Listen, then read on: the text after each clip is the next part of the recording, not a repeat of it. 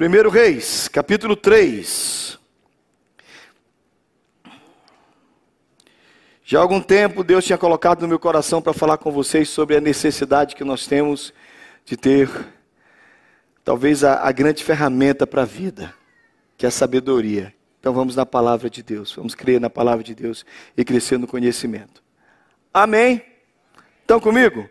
1 Reis, capítulo 3, nós vamos a partir do versículo 3 até o versículo 15. Eu tenho lido com vocês quase sempre na revista, na, na, na, NIV, na nova versão internacional, que é a versão da maioria de vocês, mas esse texto eu tenho um, carinho por ele especial na versão revista atualizada, então se acompanha aí na sua NVI, mas eu estou na, na ARA, na Almeida Revista Atualizada, porque eu decorei esse texto nesse, nesse, nessa versão eu gosto muito. Acompanha aí que Deus tem uma palavra para você. Fala para a pessoa que está do seu lado assim: Deus tem uma palavra para você.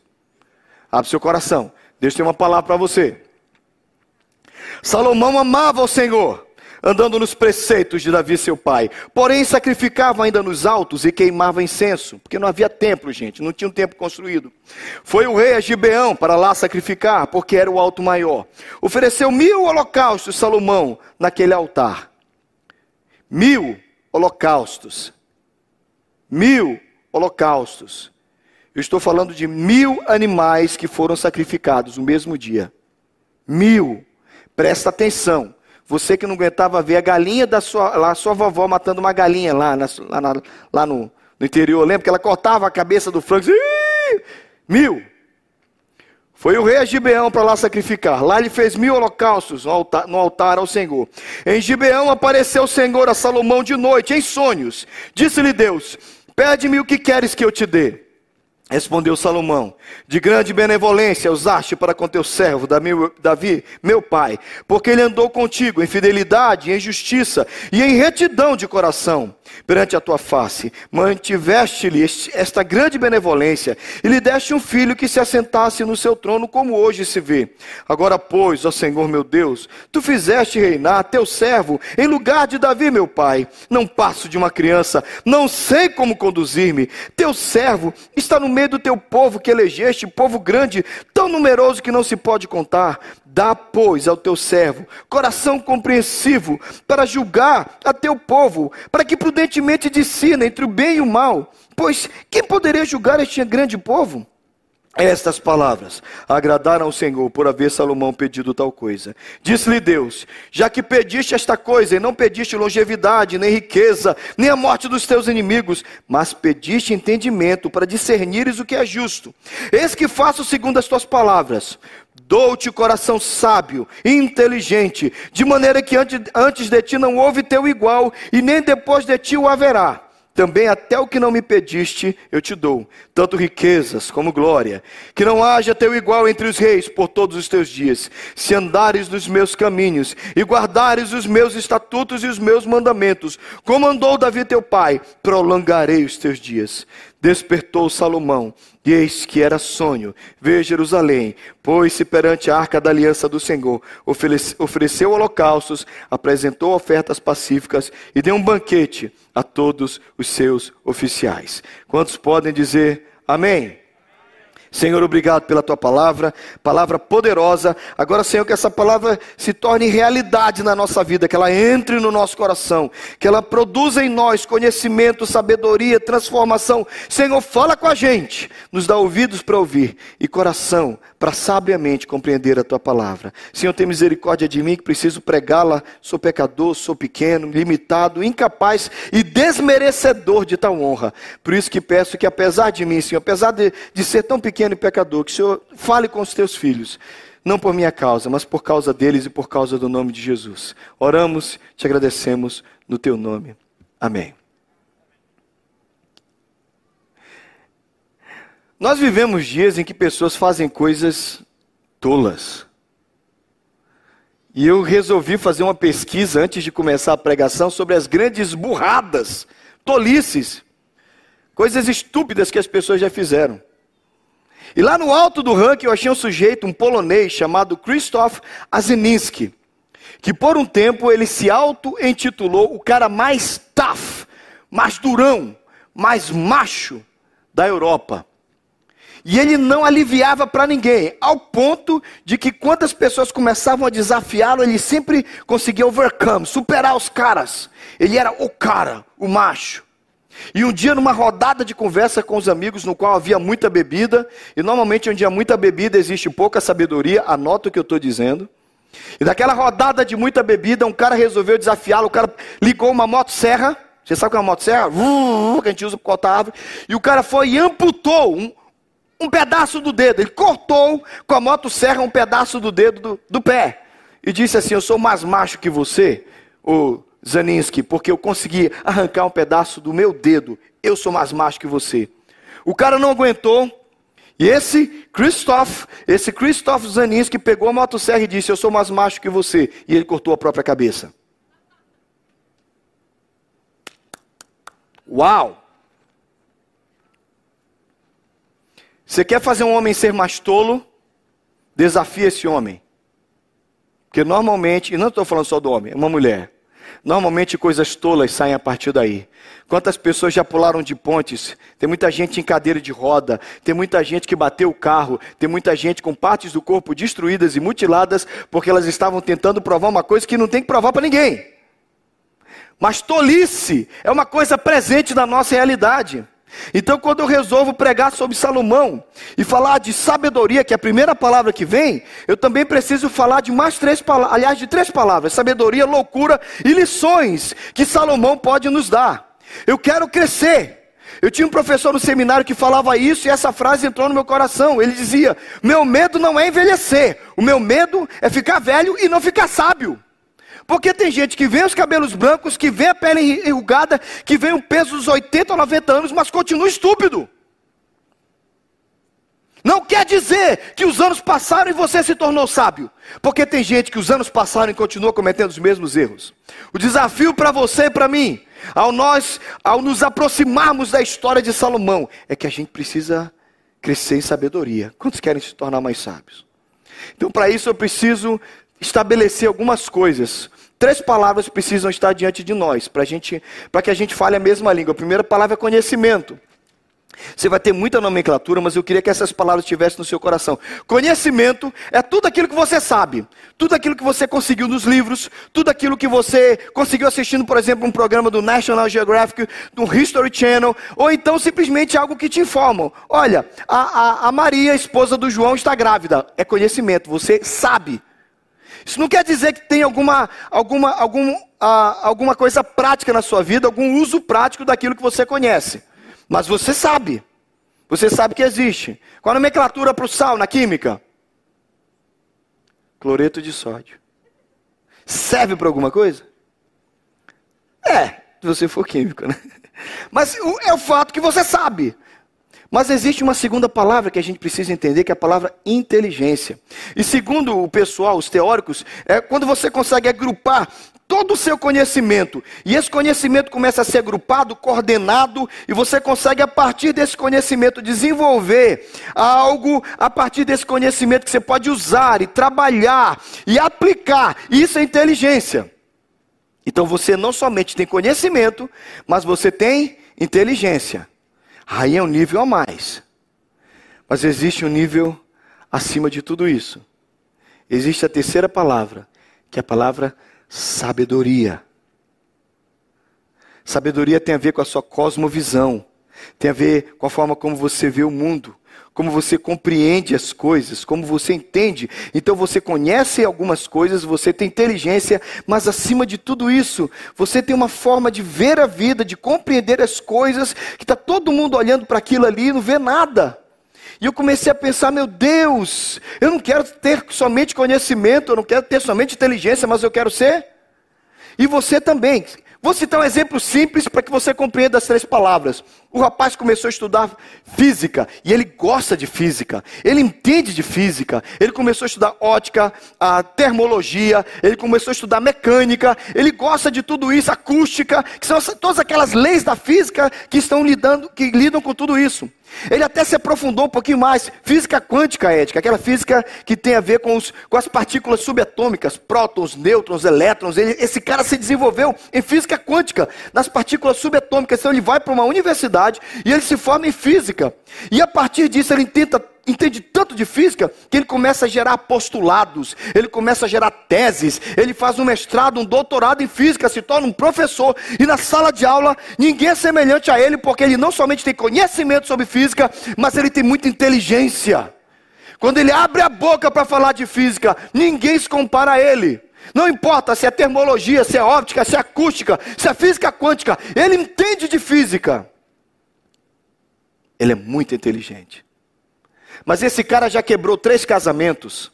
Ninguém aguenta trabalhar com ele porque ele é irracível, ele é iracundo, ele é explosivo. E ele já perdeu os melhores auxiliares e discípulos que ele poderia ter na universidade. Ele simplesmente espanta os caras porque ele é grosso.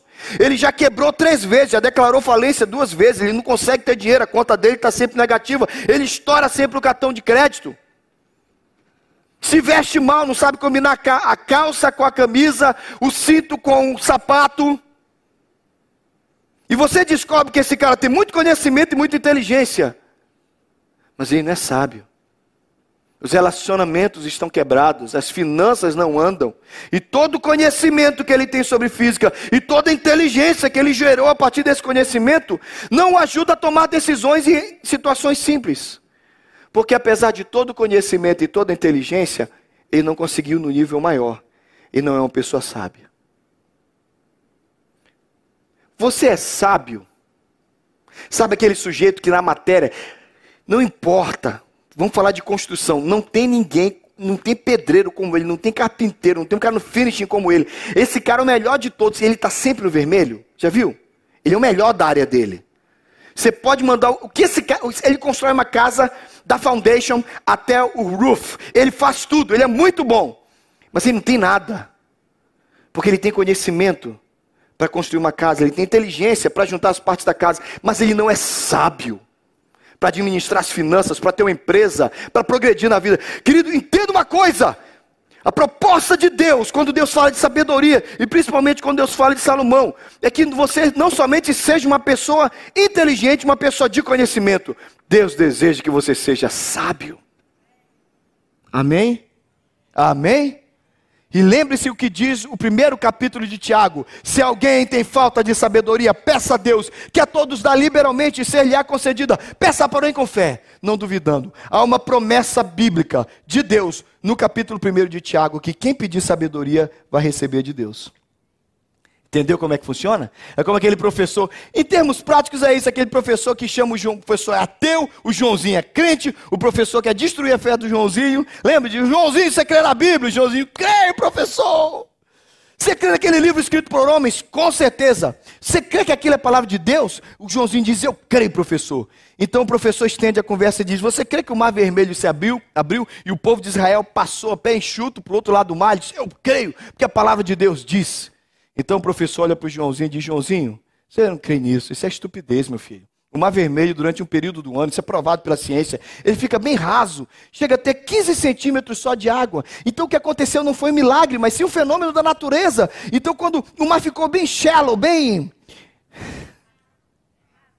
Não, eu pensei shallow em juntos, não, alguma coisa assim. ficou bem shallow. Aí colocou shallow assim, ficou bem shallow daquele jeito, bem raso.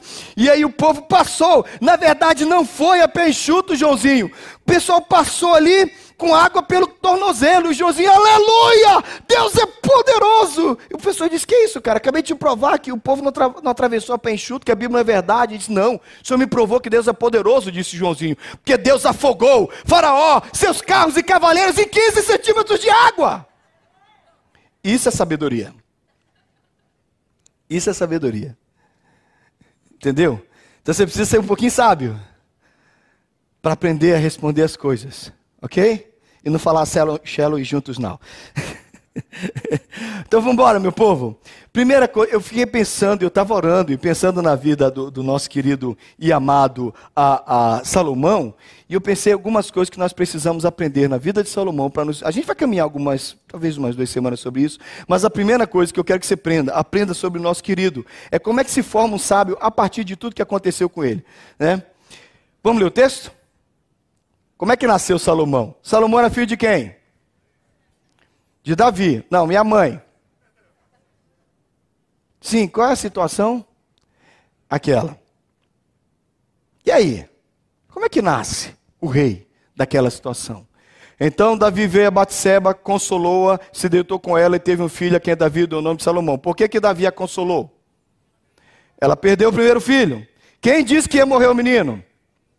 O Senhor, através de quem? Através do profeta Natan. O profeta Natan disse: Deus vai matar esse menino porque você cometeu pecado, você e Batseba. Tá bom. Mas acontece que ela gera de novo. Agora olha para o que diz o versículo seguinte, o versículo 23. E o Senhor o amou. Davi o entregou nas mãos do. E este lhe chamou de Gedidias, por amor do Senhor. Presta atenção, porque você tem que entender isso aqui para entrar no coração.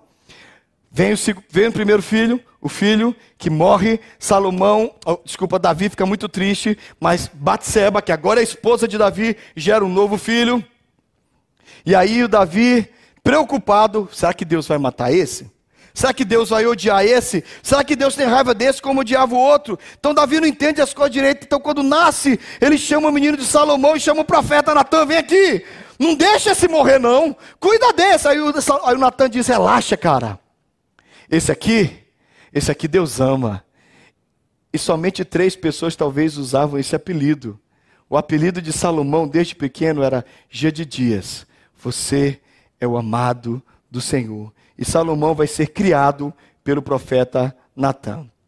Primeira coisa importante para a sabedoria de Salomão, ele teve uma forte influência espiritual no início da sua caminhada. Alguém muito de Deus, muito de Deus, muito de Deus estava próximo dele. Era um profeta Natan.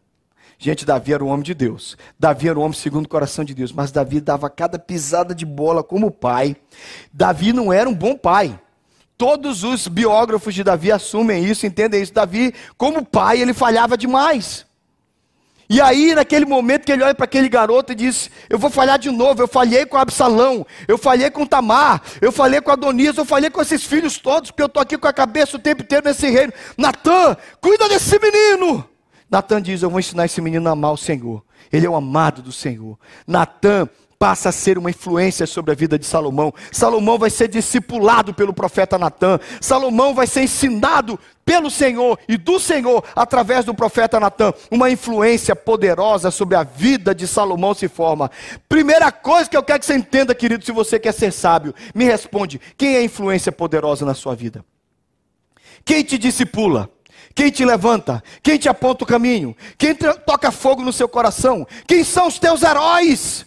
Quem são aquelas pessoas que te inspiram? Ontem eu estava falando com uma pessoa sobre essa expressão agora, né? Influencer, não é isso? O que, é um influencer? Sim, mas o que, que é no nosso contexto agora? É uma celebridade que fica gravando os vídeos. E algumas dessas celebridades, de prática, elas fazem o quê? Nada. Elas sabem ligar um aparelho de celular e ficar falando, falando, falando, dando opinião delas. E elas começam a ganhar o quê? Audiência, likes, e daqui a pouco essas pessoas estão ditando moda, estão ditando estilo de vida, estão influenciando outras. Quem deu a elas isso? Você que assiste. Aham. Elas estão lá na posição de influencers porque elas têm gente assistindo. Então olha para mim, entende isso, querido. Quem é que influencia você? Quem gera em você paixão? Quem provoca em você inspiração? Isso fala muito sobre quem você é. Nós vivemos uma geração, queridos, infelizmente, que não tem heróis. E quando se fala de heróis, essa é uma coisa antiga, porque o Cazuza já dizia, né? Os meus heróis morreram de overdose. E os meus inimigos estão no poder, eu quero uma ideologia para viver. Mas a situação agora é pior, porque os heróis que se encontram são pessoas que fazem coisas tolas e absurdas. olhando para aquelas coisas todas que eu falei para vocês no início do, do, da mensagem, você viu a quantidade de pessoas que morrem tentando fazer selfies de lugares esquisitos? Você sabia que isso acontece?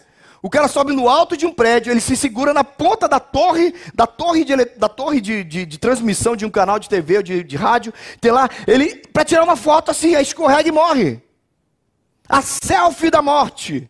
Gente, um bando de gente morre desse jeito, para conseguir like, para ganhar atenção. Meus irmãos, quem é, que, quem é que está influenciando os nossos filhos? Nós estamos sendo advertidos agora sobre o TikTok, que é onde não tem filtro. TikTok não tem filtro. TikTok não tem censura. O que é que a nossa moçada está assistindo no TikTok? Só que tem gente ali investindo pesado, investindo pesado em influenciar.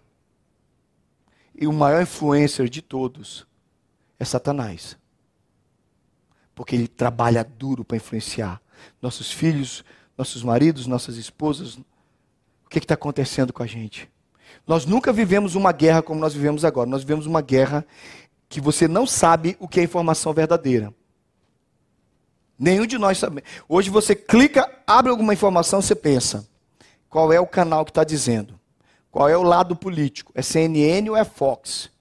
Eu preciso saber quem está falando isso. Pra... Não é verdade? E você não somente faz isso, mas sem falar de uma informação. E às vezes tem acontecido comigo direto. Alguém manda uma mensagem para mim, um homem de Deus, outro dia que eu respeito muito, um presbítero mandou. Daqui a pouco ele mandou atrás, ó, desculpa, mas eu descobri que é fake news. Você não tem nem liberdade de passar a influência, a história adiante, porque está cheio de mentira. Irmãos, quem nos influencia nesses dias?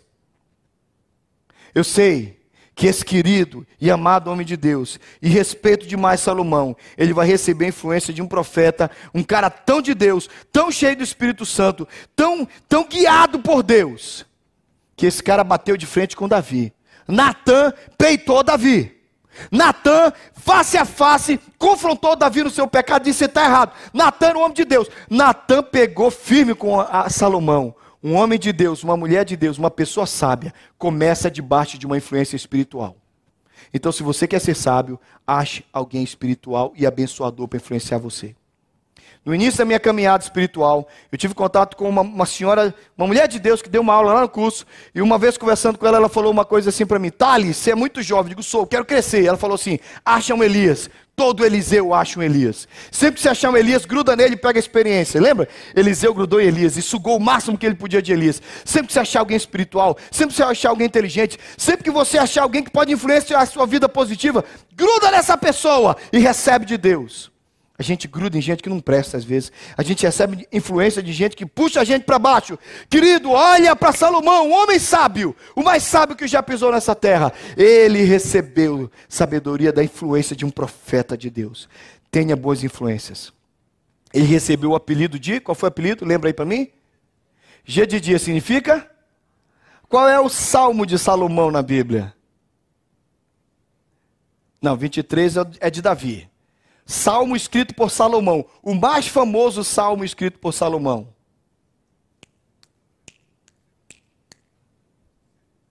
Cento e vinte e sete. Se o Senhor não edificar, esse salmo não é de Davi, é de Salomão. Se o Senhor não edificar a casa, se o Senhor não guardar a cidade, inútil vos será levantar de madrugada e repousar à tarde, porque aos seus, aos seus dias de dias, ele dá enquanto que é que Salomão ganhou dormindo? Pegou? Ah, você não tinha pensado nisso. Salomão está dando a notícia dele. Eu ganhei a sabedoria dormindo. Porque os seus amados, Ele dá enquanto dormem, e eu sou um dia de dias. Querido, sabe o que é uma coisa muito legal sobre você descobrir o quanto que você é amado por Deus? É que você descobre que é bom trabalhar, mas acima de tudo isso, é bom saber que Deus cuida de você. E até quando você dorme, Ele cuida de você. Segunda coisa sobre Salomão que você precisa entender: o rei Davi passou o cajado para Salomão. Mas olha o que, é que diz o texto, você pode ler comigo? Últimas palavras de Davi para seu filho Salomão. E você, meu filho Salomão, conheça o Deus de seu pai e sirva-o de todo o coração e espontaneamente. Pois o Senhor sonda todos os corações e conhece a motivação, as motiv ou a motivação dos pensamentos. Se você o buscar, o encontrará, mas se você o abandonar, ele o rejeitará para sempre. Veja que o Senhor escolheu para construir um templo que me sirva de, que lhe sirva de santuário. Seja forte, mãos ao trabalho. Sabe qual é a segunda coisa que eu vejo em Salomão que tornou um homem muito sábio? O pai dele, o Davi, não aliviou as pressões da vida. Você já viu a nossa geração como é que é agora? Não, uma vez uma mulher falou para mim: "Não vou levar minha filha no velório". Eu acho que é muito agressivo ela ver uma pessoa morta. Agora a gente resolveu aliviar tanto para os nossos filhos, que os nossos filhos já não têm contato com pressão nenhuma. Nossos filhos já não veem mais nada. Irmãos, tem pais na igreja que creem em Deus, que dizem essa história da Bíblia eu não conto porque ela é muito agressiva. Irmãos, eu cresci ouvindo que Davi cortou a cabeça do gigante Golias. Eu cresci ouvindo aquelas histórias todas lá do povo do Egito sofrendo debaixo da mão de Deus. Aí agora vem uma geração, a Bíblia é um livro sanguinário. Tem que tomar cuidado que nós contamos para as nossas crianças, senão elas vão ficar traumatizadas. Aí a gente cria um bando de filhos dentro de uma bolha. Aí eles estouram a bolha e começam a jogar GTA, atropelar e matar as pessoas. O mesmo pai, aquela mãe fica, meu filho, cuidado com isso. A molequinha está jogando GTA, vou matar uns 20. Alguém sabe o que é GTA? É um jogo. De vez em quando o pessoal se diverte atropelando os outros. Atropelando muita gente. Então cuidado! Porque nós vamos aliviando as pressões e a gente, a gente faz com que a gente comece a criar gente soft demais. Gente delicada demais, gente que não aguenta a vida. Aí você cria um menino protegido de todas as pressões do mundo.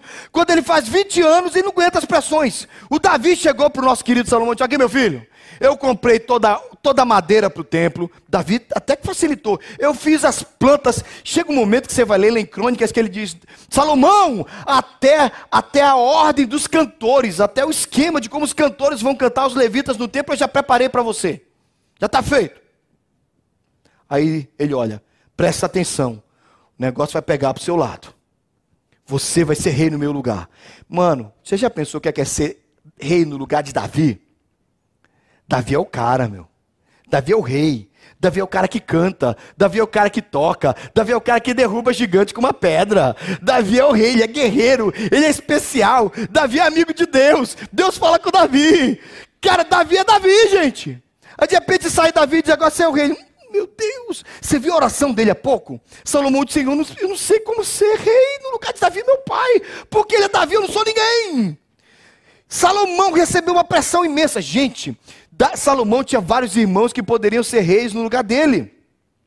Adonias e os outros irmãos tinham pelo menos um, um, 12 irmãos que eram tanto que eram filhos do rei Davi, assim como Salomão. Salomão podia ser facilmente retirado do trono. Tem até um golpe de estado de um outro irmão dele.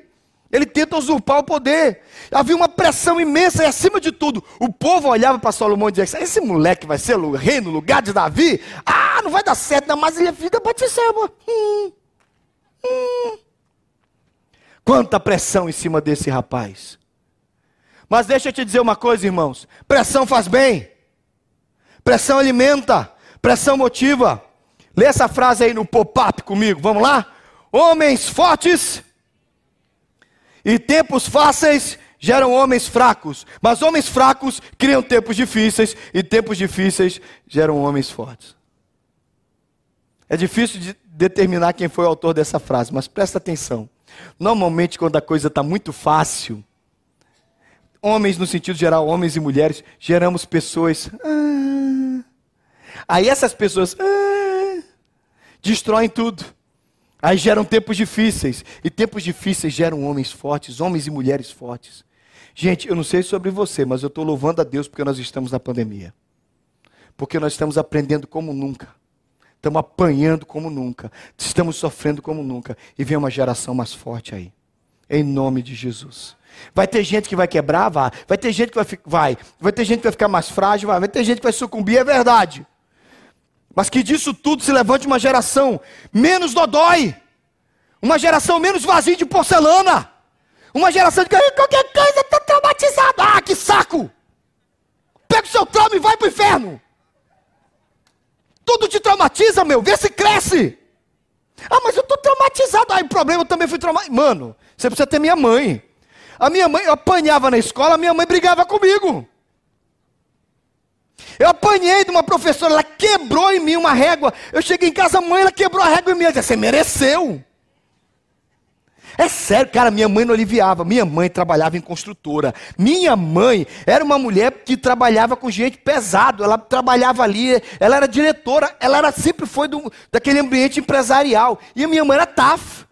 Aí um dia, minha primeira, primeira vez que eu fui, primeiro trabalho, 18 anos, primeira bronca, primeira vez que eu fui maltratado por um chefe. Cheguei em casa. mãe, o cara falou assim comigo e tal. Minha mãe olhou para mim. É a vida, Thales. É o trabalho. É ambiente de trabalho. É cobra engolindo cobra. Bora! Puxa vida. Irmãos, eu estou tão traumatizado com isso. Ah, você está traumatizado que o pastor mandou seu trauma para o inferno? Vai lá no gabinete conversar comigo você vai ouvir coisas pior. Vamos lá. Você senta ali comigo. Bem na minha frente, diz, pastor, o senhor falou que meu trauma vai ir para o inferno. Senta ali comigo que você vai ouvir umas coisas bem mais feias. Cria vergonha? É todo um bando de gente, um vaso de porcelana. Ai, eu me traumatizei.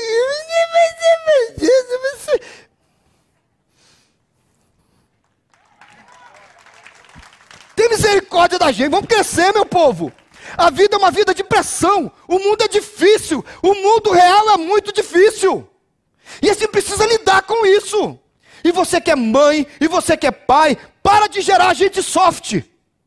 Para de criar meninos delicados e mulheres cheias de medo. Vamos gerar gente forte, porque o mundo é duro e eles precisam ser gerados na força do Senhor.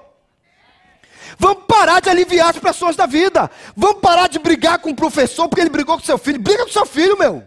E manda ele respeitar o professor. Para de mandar o seu filho brigar com o chefe. Gente, esse aqui é o mundo real. Ninguém alivia para mim, irmãos. E ninguém alivia para os seus filhos. Salomão não, não, teve mãozinha na cabeça dele, não. Salomãozinho, papai Davi, faz você rei. Davi olhou para ele e disse: Se você brincar com Deus, ele vai te rejeitar, rapaz. Abre o olho. E se você não prestar atenção, esse povo vai depor você do poder e vai colocar outro rei no seu lugar. Ele, Ai, meu Deus. Bora, Salomão. Olha como é que ele termina. Vou voltar aqui. Olha, olha lá. Frase final de Davi: Seja forte, mãos ao trabalho. Ah, não é essa versão. Tem uma outra versão que ele fala assim: Seja homem. Seja homem. Amém? E minha irmã, quando seu marido falar com seu filho para ele ser homem, você não se intrometa, não. É só os homens que falam assim. Né? Mas é verdade. Mas tadinho do meu filho, deixe ele ser homem. Precisamos de homens, precisamos de mulheres. Esse tempo é um tempo difícil. Nunca a igreja foi tão desafiada. Nós temos que aprender a viver debaixo de pressão. É a vida, é a realidade. E assim se formam pessoas sábias. Maiores informações no meu gabinete. Eu espero você lá. Terceira e última coisa, vamos ler lá. Salomão amava o Senhor, o texto que a gente leu há pouco, né? Amava o Senhor, andando nos, nos preceitos de Davi, seu pai. Porém, sacrificava ainda nos altos e queimava incenso. Foi o rei a Gibeão para lá sacrificar, porque era o alto maior. Ofereceu mil holocaustos Salomão naquele altar. Em Gibeão apareceu o Senhor a Salomão de noite em sonhos e disse-lhe: Pede-me o que queres que eu te dê. Detalhe importante para a gente: Salomão amava o Senhor. Lembre-se que ele era o G de Dias, o amado do Senhor. Mas o G de Dias aprendeu a amar o Senhor. Natã e Davi ensinaram Salomão a amar a Deus. Olha para cá. Quer ser sábio? Quer ser sábia? Ame a Deus. Foi dito por um sábio do passado, ele dizia assim: ame a Deus e depois faça o que você quiser. Ah, tá liberado? É, se você amar a Deus de verdade, pode fazer o que você quiser. Você não vai fazer tolice. Porque quem ama a Deus vai andar com Deus. E vai fazer o melhor para Deus. Ele amava e ele temia o Senhor. Muito bem, Salomão estabeleceu um princípio para a sabedoria. Onde começava a sabedoria, segundo Salomão?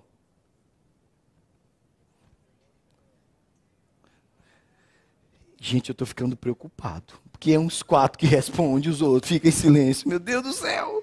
Irmãos, Salomão disse que o princípio da sabedoria é temer ao Senhor. Tema o Senhor. Tema o Senhor. E ame o Senhor. Que essa é uma junção perfeita. Você ama e respeita. Pode vir para cá o pessoal do louvor. Você ama e respeita. Você ama e respeita. E a sabedoria vai vir sobre você. Amém. Você precisa amar o Senhor. O amado do Senhor, que é o apelido do Salomão, foi o homem mais sábio que já pisou nessa terra. Olha aqui para mim, e eu só vou te dar uma dica. Olha aqui, pode olhar, a gente está terminando.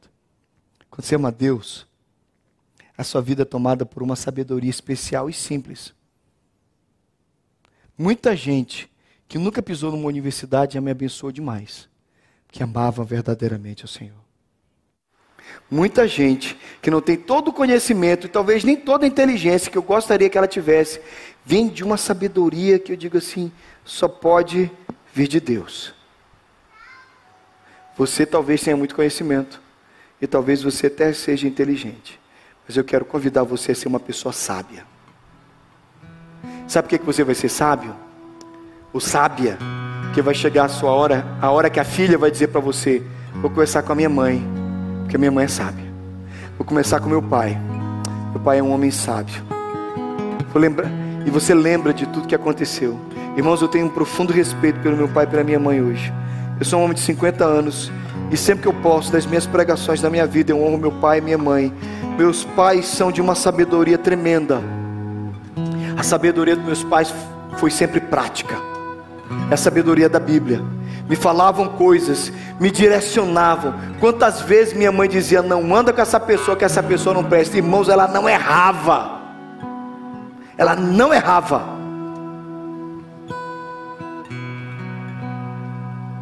Eu namorei com uma menina dois anos. Eu não percebi como eu tinha esfriado e gostado dessa menina. Um dia meu pai chegou comigo e falou assim: Ô Thales, o que você quer com essa moça? Não, pai, estou namorando com ela. Meu pai meu pai é gente boa, meu pai é aquele paizão. Ele falou assim: meu filho, não faça pela filha de ninguém o que eu não gostaria que você fizesse com a sua irmã. Fizesse com o seu irmão. Pai, não estou fazendo nada. Ele disse: não, meu filho. Você não vai casar com ela, dá para perceber nos seus olhos. Se você não vai casar com ela, não enrola a menina. E aquilo gerou uma crise dentro de mim. E quer saber o que eu não via, meu pai estava vendo. Ele estava certo. Ruim, irmãos, que a gente precisa ficar velho para ver o quanto que os nossos pais estão certos. Mas alguns são sábios o suficiente para honrar pai e mãe e saber o quanto que os nossos pais estão certos. Só tem dois jeitos de aprender na vida. Tem gente que vê o buraco e desvia, e tem gente que só quer, só aprende caindo no buraco. Minha proposta para as próximas semanas é que a gente cresça sem precisar cair no buraco, com a sabedoria que esse livro nos dá. Amém? Você crê na sabedoria desse livro? Sabe o que, é a sabedoria desse livro me diz? Que você não precisa quebrar a cara para aprender. Você pode ouvir o que Deus diz e aprender a sabedoria dele. Amém? Quantos querem ser sábios? Quantos querem aprender na sabedoria do Senhor? Glória a Deus.